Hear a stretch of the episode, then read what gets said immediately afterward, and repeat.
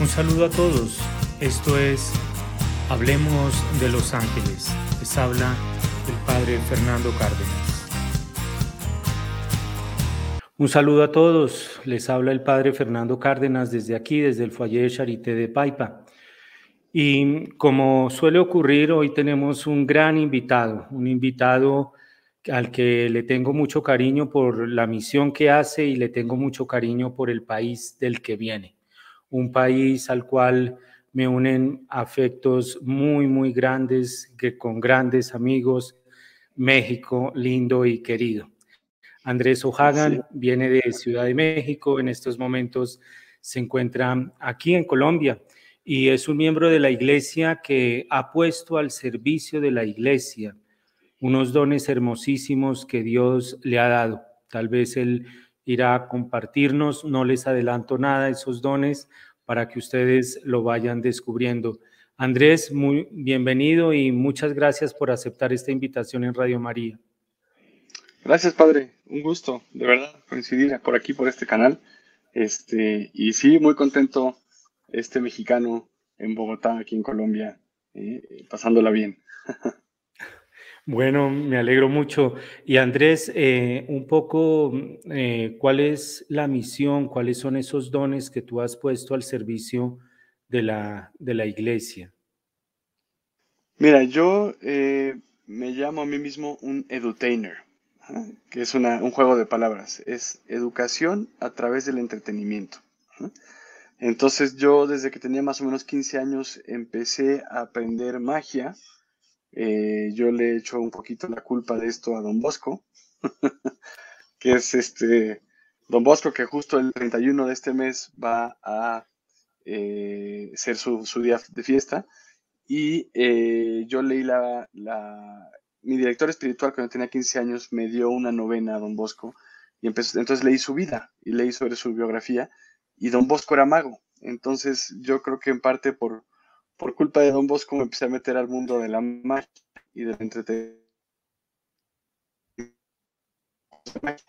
Y cuando tenía más o menos 19 años, mezclé magia y comedia creativa como herramientas pedagógicas para transmitir temas, temas serios. Entonces lo que yo hago es un espectáculo con contenido trascendente. Y tengo personajes y me caracterizo y doy diferentes conferencias en temas de, de afectividad, de eh, bueno, madurez afectiva y sexual, de prevención de adicciones, eh, de teología del cuerpo, obviamente, que es las catequesis de Juan Pablo II, este, y muchos otros temas más, ¿no? Por un lado lo hago como mi trabajo profesional, trabajo con empresas en temas de recursos humanos, pero también eh, lo hago pues como para transmitir la doctrina social de la iglesia y educar en temas eh, de valores y temas que conciernen a la fe. Pues qué, qué, maravilla. Yo la verdad no conocía que San Juan Bosco eh, era mago. No, no sabía, no sabía eso. Eh, sí, San Juan Bosco. Bueno, ahorita platicamos, ahorita platicamos sobre él. Pero San Juan Bosco era, era saltimbanque y era mago y este y, todo lo puso siempre al servicio de la educación. Desde muy pequeño, desde pequeño.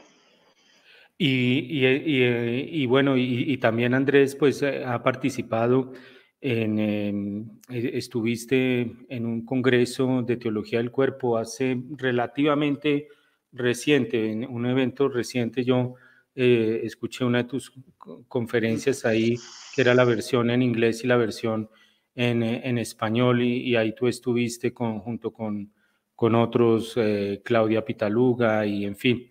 Em, y la teología del cuerpo, realmente, eh, Andrés, ¿cómo, ¿cómo explicar esta belleza? Porque algo que nos une también es el Instituto de la Teología del Cuerpo, que los dos somos alumnos de ese gran maestro, eh, Christopher West. Y bueno, tal vez tú has hecho otros cursos, no sé, eh, pero ¿cómo, qué, ¿cómo explicar la teología del cuerpo? ¿Qué es la teología del cuerpo?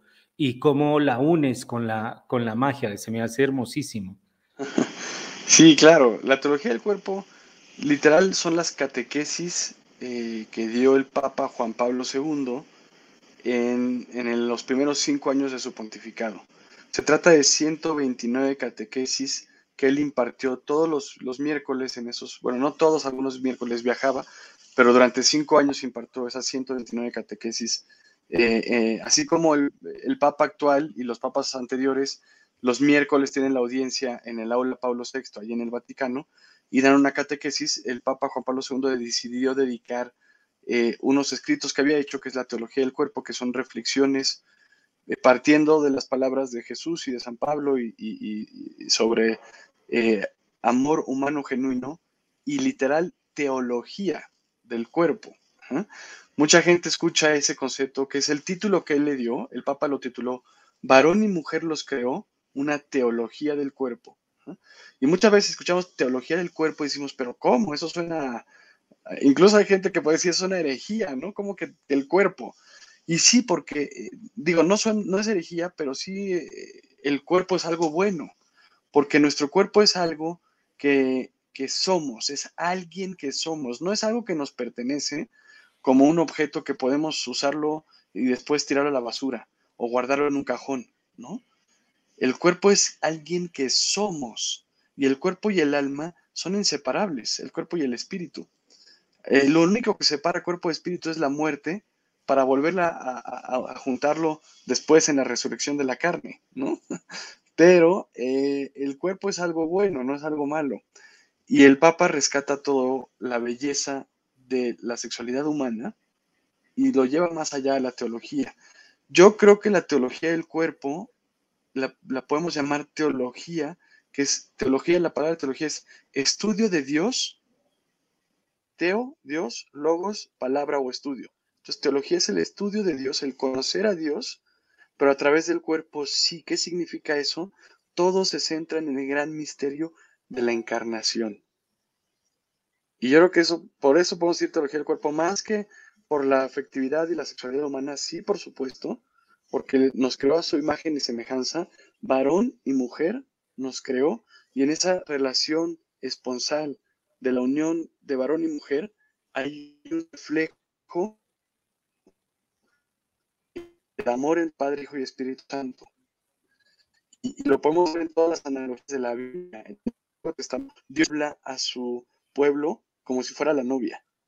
Y se habla del amor de Dios como el amor de entre esposos, porque es la analogía más adecuada para comprender el misterio divino de la Trinidad, del amor trinitario, ese amor esponsal entre varón y mujer es la analogía más adecuada para poder comprender el amor que se da entre Padre, Hijo y Espíritu Santo. Pero teología del cuerpo no se limita a eso. Yo creo que el, misterio central de la teología del cuerpo es la mismísima encarnación, que Dios se hizo hombre y asumió un cuerpo humano. Y asumió una, sin dejar su divinidad, asumió una humanidad. Entonces, eh, las catequesis de Juan Pablo II sobre teología del cuerpo que él impartió entre 1979 y 1984 y hoy apenas estamos empezando a, vivirla, ¿no? Cuando yo empecé a estudiar, cuando la primera vez que fui a Filadelfia al Instituto de Teología del Cuerpo con Christopher West, eh, yo no había escuchado mucho sobre teología del cuerpo. Y cuando yo empecé a hablar de esto, poca gente lo sabía. Hoy ya es mucho más conocida gracias a la labor de Christopher y de, todos los que estamos involucrados en, propagarla, ¿no? En vivirla y propagarla. Pero hoy ya es más conocida y creo que la teología del cuerpo es una gran respuesta pues a todo el desorden que está viviendo el mundo en muchos aspectos, ¿no? A toda la cultura pornificada que habitamos, a toda la cultura promiscua que vivimos y a, toda la pues degeneración que se ve, el degenere que se ve en las series de televisión, este, en los medios de comunicación, en las redes sociales, que no estoy diciendo que sean malas, pero que están desordenadas. Muchos de los contenidos están desordenados. Y marca una vida social muy vacía, ¿no? Entonces yo creo que la teología del cuerpo es una gran herramienta que si la conocemos y la aplicamos, nos, nos libra del vacío interior que nos vende todo el resto de la sociedad desordenada, ¿no? Sí, eh, eh, hay una frase de Juan Pablo II que me, que me encanta. Em, él dice, desde que Cristo, el Hijo de Dios, se hizo hombre, lo que tú estás diciendo, la encarnación, el cuerpo humano entró por la puerta central, por la puerta grande de la teología. Es, es realmente una, una frase que me encanta. Y el biógrafo de Juan Pablo II, George Spiegel, él habla en su biografía de, de Juan Pablo II que la teología del cuerpo es una bomba de tiempo que tiene que explotar. Y yo siempre he dicho que yo soy un sembrador de bombas. Y cuando yo voy, hay que sembrar y hay que hacer explotar esta bomba y que explote bien fuerte, bien fuerte. Y por eso, Andrés, pues haznos explotar esta bomba con, con tu magia. Y se me hace hermosísimo porque el cuerpo humano, el cuerpo del hombre, el cuerpo de la mujer, eh, están llamados digámoslo así, hacer magia. La unión del hombre y la mujer, eso es, hacen magia. De dos salen, dos son uno, y de dos salen tres y cuatro y cinco. Eso es algo magia.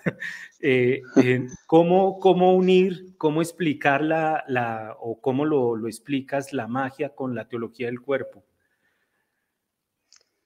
Pues sí, efectivamente la palabra magia se usa para muchas cosas, ¿no? Eh, hay estaciones de radio que son Mágico FM, este, en, los espectaculares ves este, hasta eh, hay, hay unos, unos pantalones que son Magic O, ya sabes, y todo, todo se asocia, lo fabuloso, lo fantástico, lo maravilloso, se asocia con la palabra magia, y es, es mi deber como mago mantener el estatus de esa palabra, y, pero la magia, no confundamos, no se trata de brujería, ni de chamanería, ni de magia negra o de colores, no, la magia es entretenimiento.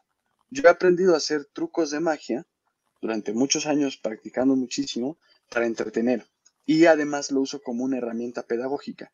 Entonces yo cuando tenía más o menos 19 años, eh, creé mi primera conferencia que titulé Ouch, la calentura quema, que, en México eh, la calentura es como el impulso sexual, ¿no? Así se entiende. Entonces yo hice ese juego de palabras, pero dije, no puedo hablar de un tema que mucha gente considera tabú, mucha gente siendo o, considera que son temas pues que me van a decir que tengo que estar y no es así. Tengo que tener una forma atractiva, pero sin morbo. Hablando, hablando de la, de la verdad.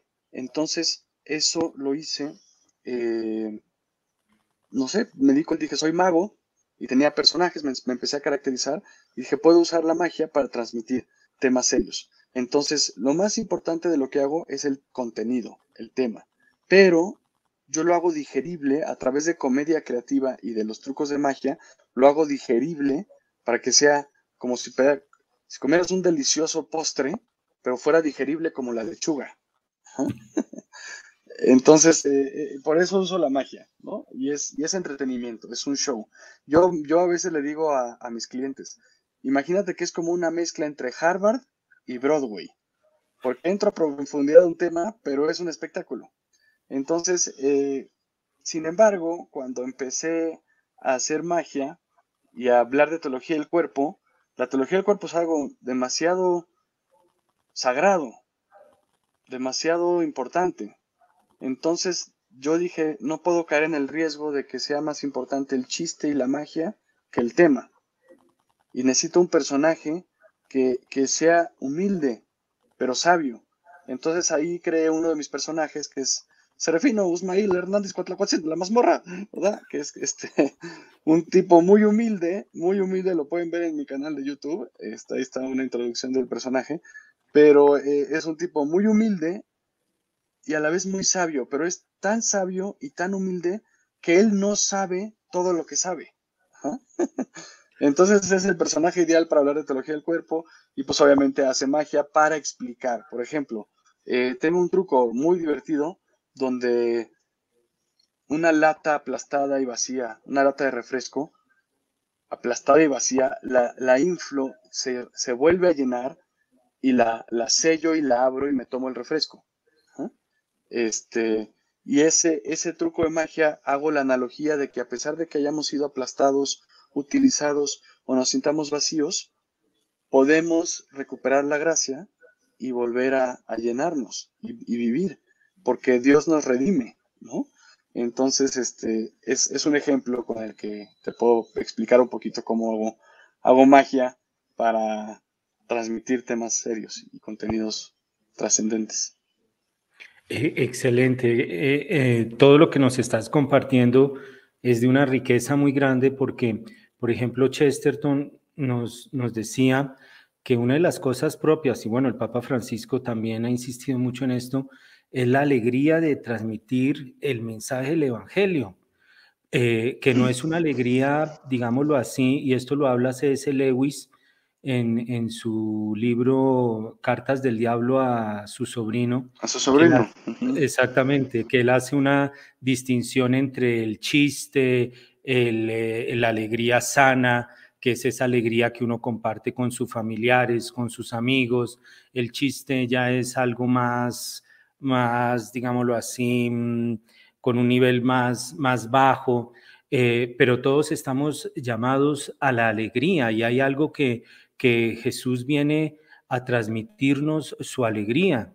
Y, una cosa eh, que realmente rescato mucho de lo que tú nos estás compartiendo, Andrés, es la importancia del contenido, que es tan importante y esto lo dice Chesterton, es tan importante que hay que transmitirlo con alegría. Es que es tan serio que hay que transmitirlo con alegría. Y creo que Andrés eh, eh, consigue hacer, eh, hacer eso con, con, su, con sus dones y carismas que nuestro Señor le ha dado. Y, y, compártenos un poco de San Juan Bosco, Andrés, ¿Cómo descubriste que él era mago? No, sabía. Sí, sí, sí, sí. Bueno, Don Bosco es todo, es un gran santo. Era, Don Bosco era un sacerdote italiano de principios de 1800. Eh, él, cuando era pequeño, quedó huérfano de padre a los tres años eh, y a los nueve años tuvo un sueño. San Juan Bosco, Dios le concedió hablarle a través de los sueños y a los nueve años tuvo un sueño muy, muy vívido que él recuerda, este, y, básicamente en estos sueños él descubrió que tenía vocación sacerdotal y estaba llamado a transformar a los jóvenes de mala vida hacia la buena vida y a rescatar de la pobreza, y él se dedicó toda su vida a la educación. Don Bosco tenía una memoria impresionante, impresionante, no se le olvidaba nada. Incluso eh, hubo el Papa, no, recuerdo qué Papa era el que le, dio la encomienda, pero un, Papa ya cuando él era más, más, grande, ya estaba en sus últimos años, el Papa le pidió que escribiera su biografía. Y don Bosco no quería escribir sobre sí mismo, pero él inicia su biografía diciendo, autobiografía diciendo, yo no quiero escribir esto, pero alguien que tiene autoridad sobre mí me lo pidió, entonces en amor y respeto a él voy a escribir. ¿no? Se refería al Papa. y, este, y escribió una enciclopedia, escribió 13 tomos de su vida. Tenía, tenía tal memoria que escribió 13 tomos. No todo está disponible al público, eh, eso está reservado para los salesianos, que es la congregación fundada por Don Bosco. Los salesianos y las hijas de María Auxiliadora son las congregaciones fundadas por Don Bosco, pero sí se han tomado extractos de ahí. Y a mí me tocó eh, eh, las memorias del oratorio, son este, así es como él tituló su autobiografía, Memorias del Oratorio. Y este, a mí me tocó, como te comentaba hace rato, a los 15 años de edad, mi director espiritual me dijo que, tenía que hacerle una novena a Don Bosco y me dio él una novena, en un librito, donde cada día recontaba su vida y al final hacías la, la oración con la petición por la novena. Entonces poco a poco fui conociendo algo de su vida durante esos nueve días y me impactó tanto, me gustó, que descubrí eh, una versión de las memorias del oratorio y leí la, biografía, autobiografía de Don Bosco y me encantó su personalidad. Me, fascinó. dije, ¿qué, qué tipo tan buena onda, qué cuate tan alegre, qué cuate tan profundo, tan simpático, ¿no? Entonces me fui metiendo y fui conociendo más de Don Bosco. Y sí, efectivamente, él era mago. Él veía a los saltimbanques que venían en ese entonces pues alguien que hacía circo, que hacía magia, que hacía malabares, este, o el típico, el típico truco de dónde quedó la bolita. él se quedaba viendo y era tan inteligente que iba captando el, el, secreto que estaba detrás, ¿no? Y lo empezaba a practicar él. Y empezó a leer, su mamá, su mamá le enseñó a leer, y él empezó a leer también, pues, trucos, libros de donde explicaban trucos de magia, y empezó a usar la magia para evangelizar. Entonces, lo que él hacía es que eh, él tenía que caminar cinco kilómetros, creo, o más, de ida y luego de vuelta todos los domingos para poder asistir a misa, porque en el, pueblito donde estaba él no había misa, no había, él tenía que ir. Entonces no mucha gente de su pueblo iba. Entonces él iba, caminaba esos cinco kilómetros, escuchaba la misa y luego regresaba otros cinco kilómetros y juntaba a la gente para hacerles un espectáculo de magia y, pero, y les decía, este, pero antes de la magia les voy a decir la homilía y recetaba la homilía palabra por palabra. O sea, tenía una memoria tal que, que, repetía la homilía tal como lo había dicho el sacerdote en misa ese domingo, ¿no? Y entonces después de eso, pues ya hacía, hacía una oración con la gente que estaba ahí que no había podido ir a misa y, se, y les hacía el show, ¿no? Entonces, imagínate la sorpresa que yo, unos 10 años después de haber leído la biografía de Don Bosco y ser tan devoto, que ya estaba yo dando conferencias con jóvenes hablando de estos temas y volteé para atrás en mi vida y, vi, wow, estoy haciendo lo que decía Don Bosco, ¿no? Esa fue una alegría muy profunda para mí hace unos años, cuando, cuando capté, porque yo me encomendé, encomendé lo que yo empecé a hacer a Don Bosco, como si fuera mi patrón. Entonces la alegría de 10 años después, voltear a ver estaba yo en un escenario dando una conferencia y me llegó ese pensamiento. Dije, wow, esto es lo que estaba haciendo Don Bosco en cierta forma, ¿no? Qué maravilla, y, un, gran, un gran protector e intercesor para, para tu obra, Andrés San Juan Bosco, el, el, educador de, pues el patrono de la educación de los jóvenes. Y en, y en, y en este sentido, Andrés, Mm, tú lo mencionabas, esta sociedad, pues sí, el Papa Benedicto XVI lo ha hablado, una sociedad, mm, digámoslo así, pornograficada, erotizada. Em, ¿Cómo ves tú, em, primero a los jóvenes, como ya que me imagino tú tienes contacto con jóvenes, eh, tienes ese gran intercesor, San Juan Bosco, ¿Cómo, o cómo tú sientes la apertura del, del, joven frente a la teología del cuerpo? ¿Y cómo, sería una segunda pregunta, cómo tú crees que se puede abordar el, el tema de la afectividad, de la teología del cuerpo a los jóvenes, los papás? ¿Cómo, cómo pueden abordar esto? ¿Cómo lo pueden mostrar, Andrés? Bueno, yo creo que sí es cierto que vivimos en un mundo desordenado, con las consecuencias del pecado original, con una concupiscencia que es esa inclinación al, pecado, que se nos hace atractivo, aunque el pecado es algo terrible y grotesco. Eh, con la concupiscencia, al principio, antes de cometerlo, o en el momento de cometer el pecado, se nos hace atractivo y vivimos en un mundo desordenado. Y incluso tan desordenado que hay veces que yo he tenido conversaciones con personas que, que tienen al revés el concepto. Voy a ponerte un ejemplo un poco drástico, pero hay gente que dice, sí, yo me voy al infierno porque ahí está lo bueno, ahí está lo divertido, ¿no? Y el cielo que ha aburrido, los angelitos con arpas, todos cantando por los siglos de los siglos, amén, aleluya, qué pereza. Pero está al revés, está al revés. El infierno es donde está terrible y el cielo es donde es un paraíso maravilloso se nos ha vendido de una forma distinta, pero porque no sabemos lo, maravilloso que nos espera en el cielo y lo terrible que es el infierno, ¿no? Entonces, este, estamos, si lo ponemos ya aterrizado este, esta idea, estamos en un mundo desordenado donde buscamos satisfacer nuestros anhelos en, en, pecados, ¿no? Y hay una gran sed por la verdad, porque estos, estos actos eh, de la sociedad promiscua y pornificada, pues, pues nos ha confundido a muchos, ha confundido a muchos y, muchos aceptan como algo permisible el pecado, ¿no? Y, y, se lavan las manos diciendo, no, no está mal, es que esto es, para esto es, ¿no? Y, no, y, y desconocen todo el tesoro que está enterrado detrás de la virtud de la pureza, todo el tesoro increíble que hay en los dos fines intrínsecos del acto sexual, del acto conyugal, este, que es eh, la unión de la pareja, el amor y la procreación, ¿no? Y se ha perdido todo esto por esta sociedad. Entonces, sin embargo, yo creo que hay una sed de esta verdad, de descubrirlo, porque también hay un gran vacío después del desorden, de vivir el desorden llega un gran vacío y hay una sed de encontrar la verdad a la que todos anhelamos.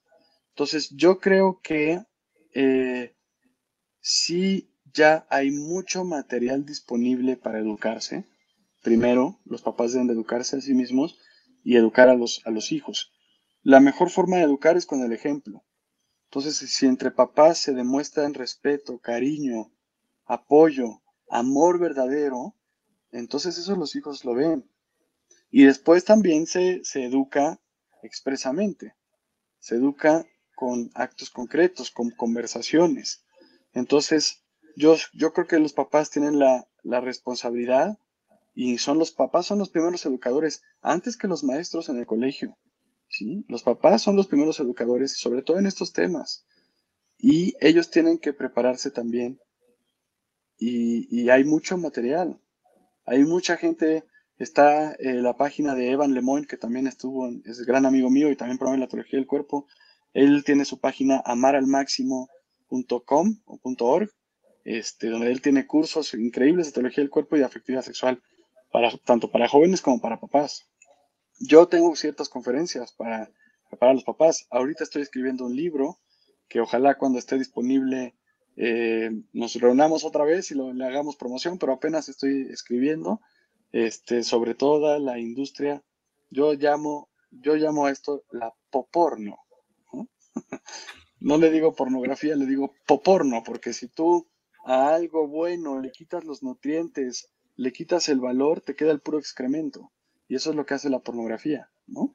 Entonces, este, estoy escribiendo un libro y, eso estará disponible para que puedan educar.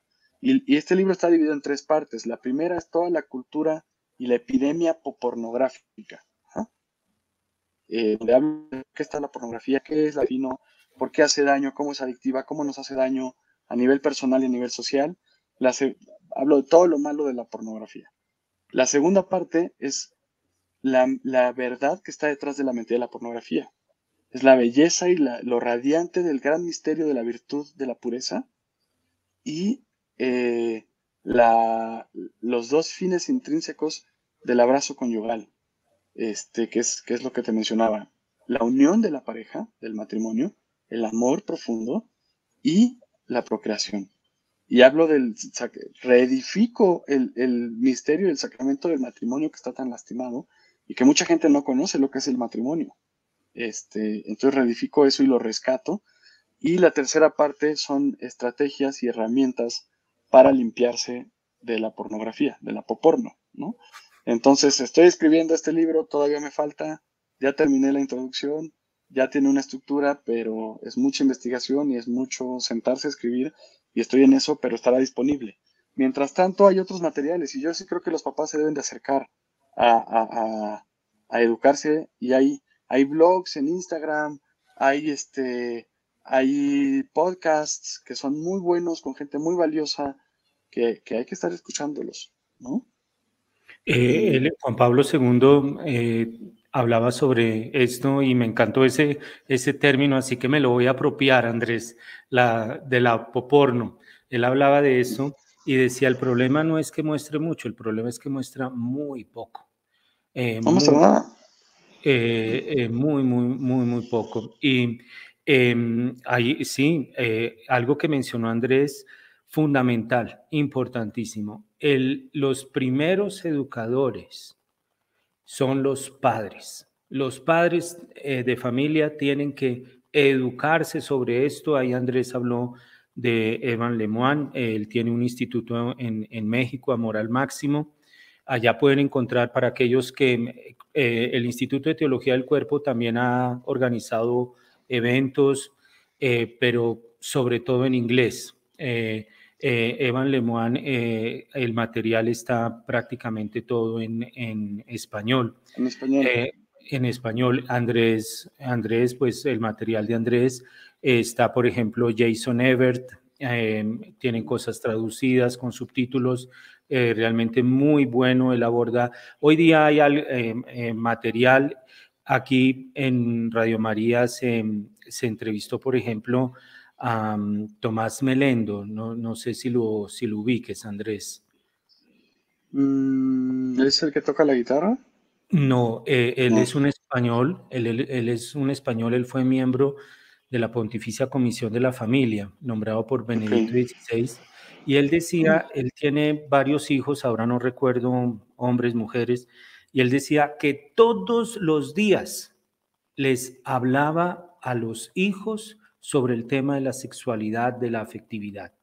No hay que abordarlo de una manera, digámoslo así, negativa, sino presentarle la belleza, lo que Andrés dice, el ejemplo. Y él, él comentaba, y lo comentó aquí, ahí están los, el programa con él, él decía que a las hijas, él les decía algo hermosísima, las sentaba y les decía, el modelo de mujer que ustedes están buscando está en su mamá. Algo hermosísimo, algo, algo hermosísimo. Em, eh, esto son, y Andrés, entra aquí algo que a mí me personalmente me ha cautivado mucho. Eh, la magia, no sé, eh, y perdona la, ignorancia, la, la, magia es arte, puede ser considerado un arte, no sé. Yo sí lo considero un arte, porque no es fácil aprender magia. Yo llevo más de 15 años haciendo magia y no es solamente el truco, es también la actuación, es, es el conectar con el público la magia es, es, no es para ti, para decir, ah, yo soy mago y puedo hacer magia. No, es, es para entretener al otro, es para darte, es para donarte al otro. Entonces, sí, para mí, sin dudamente, no es, no es el octavo arte, pero sí es un arte. Sí es un arte este, y hay que respetarlo como tal, los que quieran aprender magia. ¿no? Este, y sí, sí es un arte porque es todo lo que hay detrás de la invención del truco, que es la magia, es crear la ilusión de hacer lo imposible. No estás haciendo lo imposible, estás creando la ilusión. Eso para entretener a los demás. Entonces,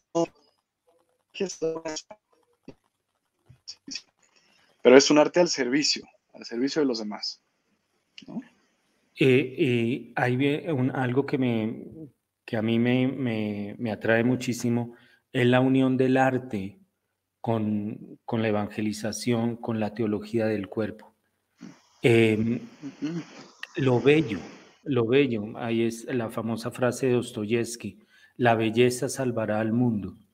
¿Cómo presentar esa belleza, la unión del arte, no sé, películas, música, el arte en general? ¿Cómo, cómo puede ser un instrumento para llegar a descubrir esa belleza de, nuestro cuerpo, esta belleza a la cual todos estamos llamados. Sí, claro, yo creo que a, a todos los seres humanos nos atraen las cosas que tienen tres características. Aquello que es bueno, bello y verdadero, que son atributos de Dios, ¿no? Dios es bueno, es bello y es verdadero. Y, a veces, porque vivimos en un mundo desordenado, nos dejamos llevar por la concupiscencia y tal, y, y nos, nos dejamos seducir por cosas que no son buenas, que son malas, nos hacen daño, que no son bellas, son grotescas, y que no son reales, son mentiras. Sin embargo, el artista busca expresar lo que realmente es bueno, bello y verdadero, y no lo, no lo contrario. Entonces, el arte expresa esa humanidad en busca de lo que es bueno, bello y verdadero. Y el arte nos, nos atrae. Los seres humanos somos visuales y, espirituales y, con sentimientos. Entonces, la expresión del arte es algo maravilloso. Pero no hay, hay, que realmente buscar el arte que sea bueno, bello y verdadero, porque también te encuentras cada cosa que no es buena, es mala, es grotesca y es, y es dañina, ¿no?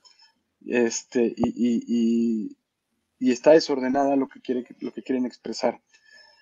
Yo creo que vale la pena leer la carta a los artistas de Juan Pablo II, la pueden googlear, carta a los artistas de Juan Pablo II, porque realmente ahí él rescata esto, la búsqueda por lo que es bueno, bello y verdadero, que tiene su expresión en el arte, en la, en la música, en la poesía, en la pintura, en la danza, en la magia, en el cine, todo, todo eso podemos expresarlo por ahí. Pero incluso yo creo que la misma creatividad que podamos tener en la, comunicación, en los actos que hagamos por los demás, las obras de caridad, todo eso también es arte porque expresa ese sentimiento humano de compasión, de misericordia, de anhelos por la verdad, por lo que es bueno, bello y verdadero. Eso es lo que realmente es atractivo y día con día en lo que hagamos podemos transmitir ese arte. No necesariamente a través de la poesía o de la actuación o lo que sea, sino a través del vivir conforme a lo que es bueno, bello y verdadero, ya estamos siendo artistas. Qué maravilla. Eh, eh, esto me encanta, qué maravilla. Pues estamos con Andrés O'Hagan eh, desde México, pero está aquí en Colombia compartiéndonos eh, sus dones y sus conocimientos. Vamos a ir a un breve corte musical y ya regresamos. Andrés, eh, ¿quieres hablar de algo más? Eh, es decir, al tocar algún tema en específico. Pues no sé, padre, lo que tú gustes, este, te dejo que seas el guía. Bueno, vamos a ir improvisando. Hemos ido improvisando. ¿Cómo, ¿Cómo te has sentido? ¿Bien? Bien, muy bien, creo que vamos bien. Creo que hay muchas ideas que hay que aterrizar, pero bien. Sí. bien. Eh, ¿Quieres aterrizar alguna idea en particular? Mm, pudiéramos hablar más acerca de... Eh, sí, quizás del Papa Juan Pablo II o, profundizar un poquito en la estructura de la teología del cuerpo podría ser bueno. Ah, perfecto. La estructura de la teología del cuerpo. Perfecto. Sí. Bueno, eh, nos está acompañando Andrés O'Hagan. Eh, ed, edu trainer, edu, edu, edutainer, edutainer, que es, education and entertainment en inglés, educación y entretenimiento, edutainer. Edutainer. Y bueno, eh, antes del, del, corte musical estábamos hablando del arte. Y recordemos, Andrés nos hablaba de la, de la poesía, de la música y, una, y mencionó una palabra que es fundamental y que es bellísima, eso toca para mí el corazón, el don. Cada uno de nosotros es un don y eso, pues la iglesia lo ha hablado, pero Juan Pablo II hizo un énfasis en esto. Juan Pablo II, ¿cómo llegó a la teología del cuerpo? ¿Cómo sabes algo? ¿Cómo la elaboró? ¿De qué manera la presentó, Andrés? Yo creo que la teología del cuerpo es su obra maestra. Y eso es algo duro porque Juan Pablo II dejó un legado impresionante. Entre todas las encíclicas y cartas apostólicas, las poesías que escribió, este, su libro Amor y Responsabilidad, que publicó como Carol Wojtyła en los 60 este, decir que la teología del cuerpo es su obra maestra es porque realmente es algo valiosísimo, porque todo lo que hizo Juan Pablo II es un gran legado. ¿eh?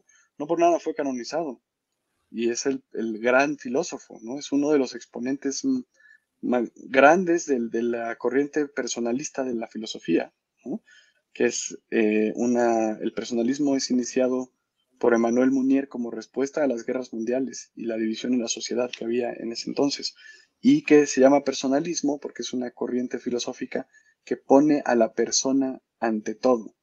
Entonces yo creo que eh, Juan Pablo II era un gran filósofo y un gran teólogo, y eh, todos sus estudios y su experiencia como pastor, o sea, como sacerdote, al servicio de las familias, de los jóvenes novios, de los matrimonios, me dio muchísima experiencia, ¿no? Y él mismo lo justifica porque yo cuando eh, por primera vez descubrí la teología del cuerpo, eh, dije, sobre, esto es sobre sexo, y el Papa, el Papa va a hablar de sexo, y él que sabía si ni se casó, si era célibe, el que iba a saber, ¿no?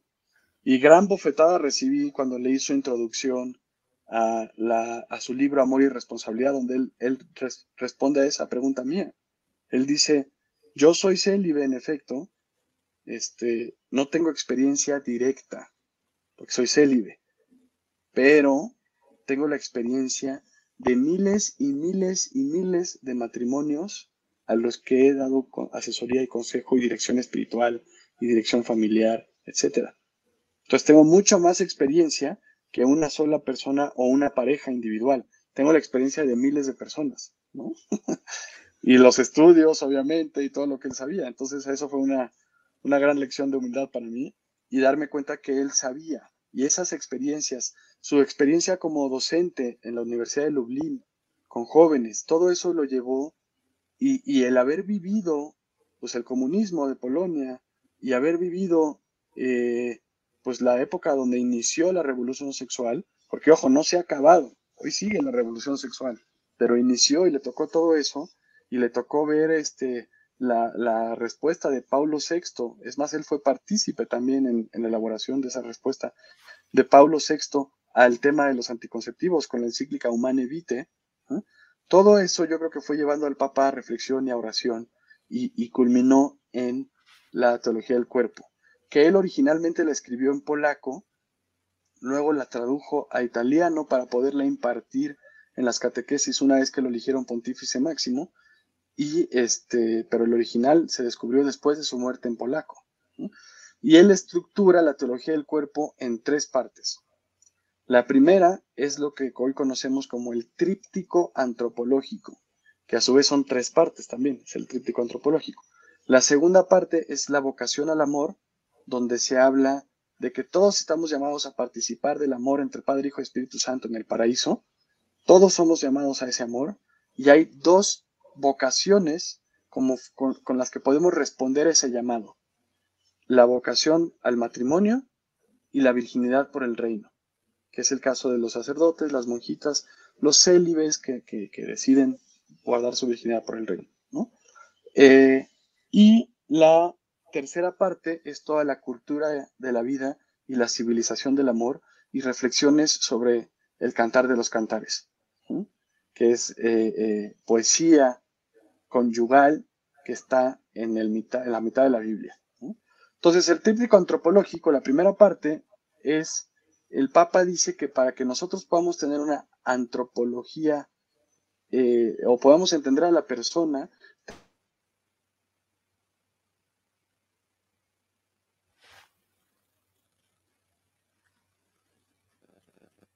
André, Andrés.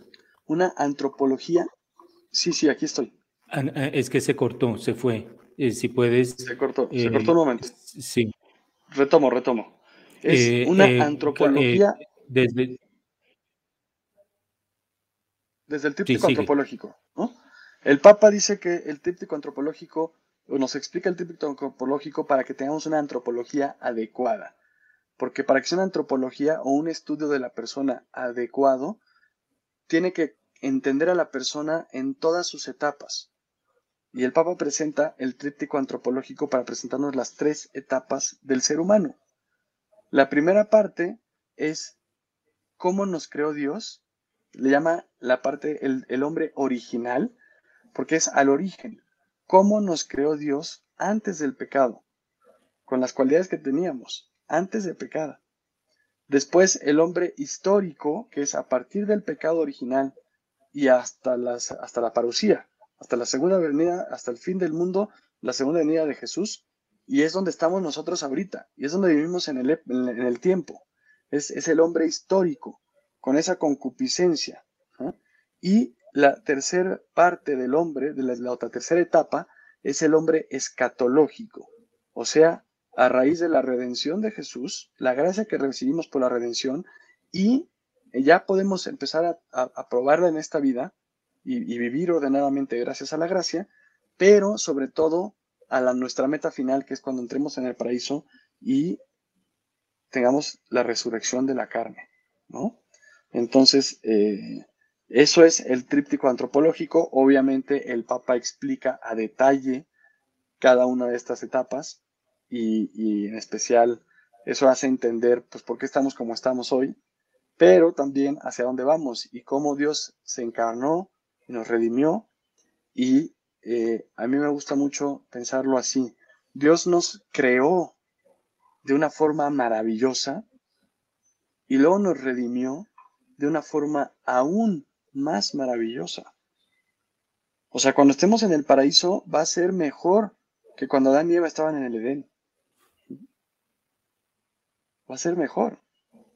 Entonces, eh, ese es el tríptico antropológico. Después está la vocación al amor. Todos estamos llamados a participar del amor divino y eh, esa vocación se responde a través del sacramento del matrimonio. Entonces el Papa habla de todo el lenguaje litúrgico del sacramento matrimonial y, de todo lo que eso implica y cómo es un sacramento y eh, también de la virginidad por el reino.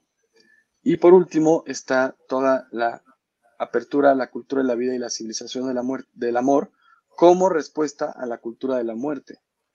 Y, la aplicación de esto lo podemos ver en la bioética, en la, en, la, este, en, la planeación natural de la familia con el, método Billings, el método Creighton, para planeación familiar, etcétera. Toda esa aplicación de esta civilización del amor y cultura de la vida la vemos en esto, ¿no? Este, en la lucha contra el aborto, en la lucha contra la fecundación in vitro, que es una cosa terrible, este, y vemos la lucha contra la eutanasia, etcétera, ¿no? que es esta cultura de muerte que habitamos hoy en día, que, le falta ética. Sí, y, en esto, pues, eh, un poco está relacionado, pero es para que no nos durmamos aquí en Colombia. Aquí en Colombia estamos esperando una sentencia de la Corte Constitucional acerca del aborto. No hay que dormirnos, no hay que dormirnos. Pues ahí entra la, lo que Andrés acaba de mencionar, eh, tomando a Juan Pablo II, la cultura eh, de la muerte. Si abrimos con puertas, entró la, la, estrella de la muerte allá de, de, la Guerra de las Galaxias, entra aquí a Colombia con, con, con, con, con el, aborto. Eh, em, y Andrés, eh, yo, eh, sí, a mí me pasó algo parecido cuando yo fui allá a Filadelfia con Christopher West y no sé cómo fue tu experiencia, pero porque Christopher West habla cosas que en un comienzo le parecen a uno escandalosas.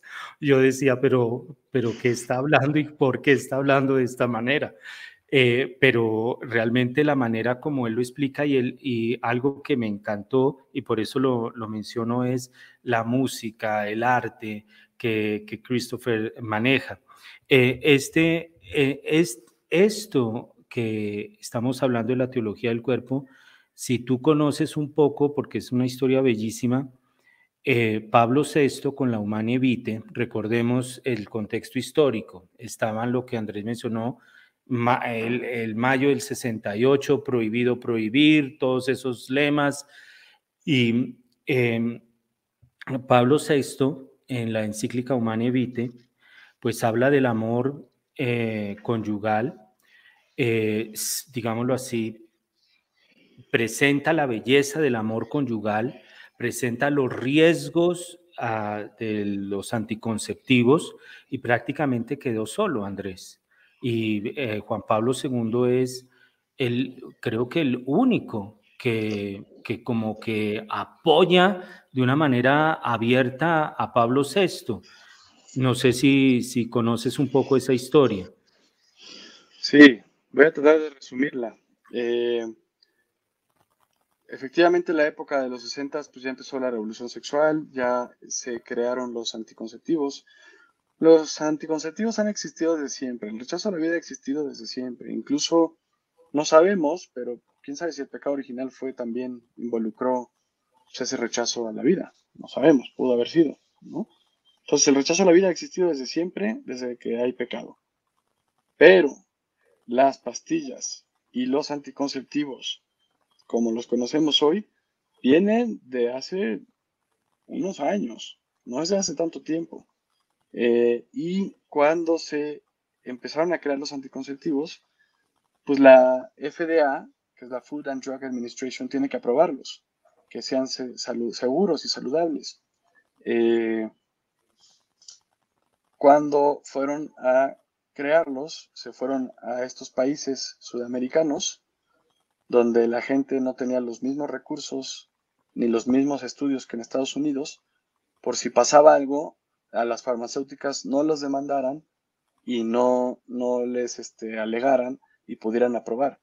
De hecho, haciendo pruebas de la pastilla anticonceptiva, se les murieron tres mujeres. No lo estoy inventando. Se murieron tres mujeres y dijeron bájale la dosis. Y se estaba haciendo un anticonceptivo en pastilla para los varones también. Pero tuvieron un efecto adverso donde hubo una reducción testicular y dijeron párale, ya no hagamos más. ¿Sí? Si se mueren las mujeres, no importa. Pero a ellos no les hagamos más, ¿no? Entonces, eh, entonces,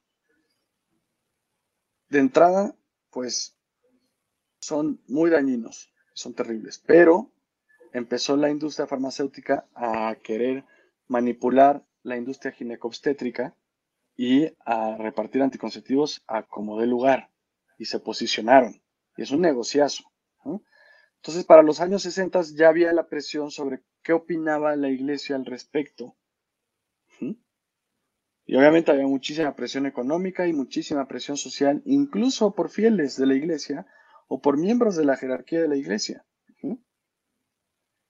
Entonces, Pablo VI crea una comisión para que se haga una investigación y se sepa, el Papa tiene la última palabra, pero él crea una comisión para saber qué, qué es lo que hay, qué es lo que está sucediendo en el mundo y qué es lo que opina la gente, para tomar una decisión y dar una respuesta si se aceptan o no los anticonceptivos, si son éticos o no.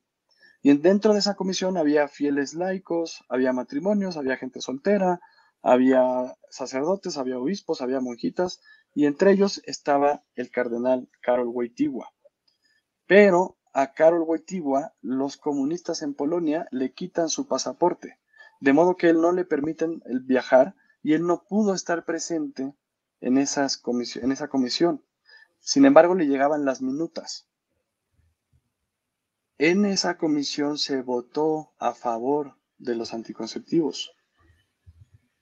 Si Juan Pablo II, Carlos Wojtyła, hubiera estado ahí, no se hubiera votado a favor de los anticonceptivos, porque él hubiera dicho esto y esto y esto y esto.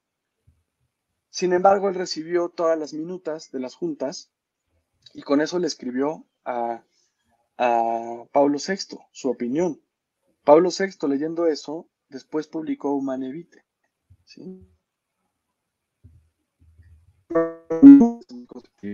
y, y no, explicación ¿sí? O sea, no fue, el Humane es una, es una encíclica muy pequeñita de 36 páginas que la pueden leer rápido, está muy clara, este, y, y ahí dice por qué no, se explicó, porque el amor conyugal está abierto a la vida.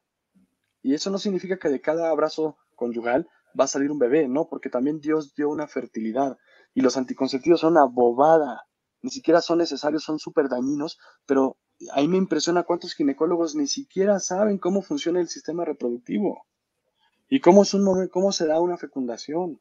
Ni siquiera saben muchos de los médicos, porque la industria farmacéutica ha logrado eh, eh, eh, manipular esta información. Y sí, efectivamente, Paulo VI escribió esta encíclica dando la respuesta correcta, y hubo lo que se llama la, una caída de la iglesia. O sea, todavía no existe internet.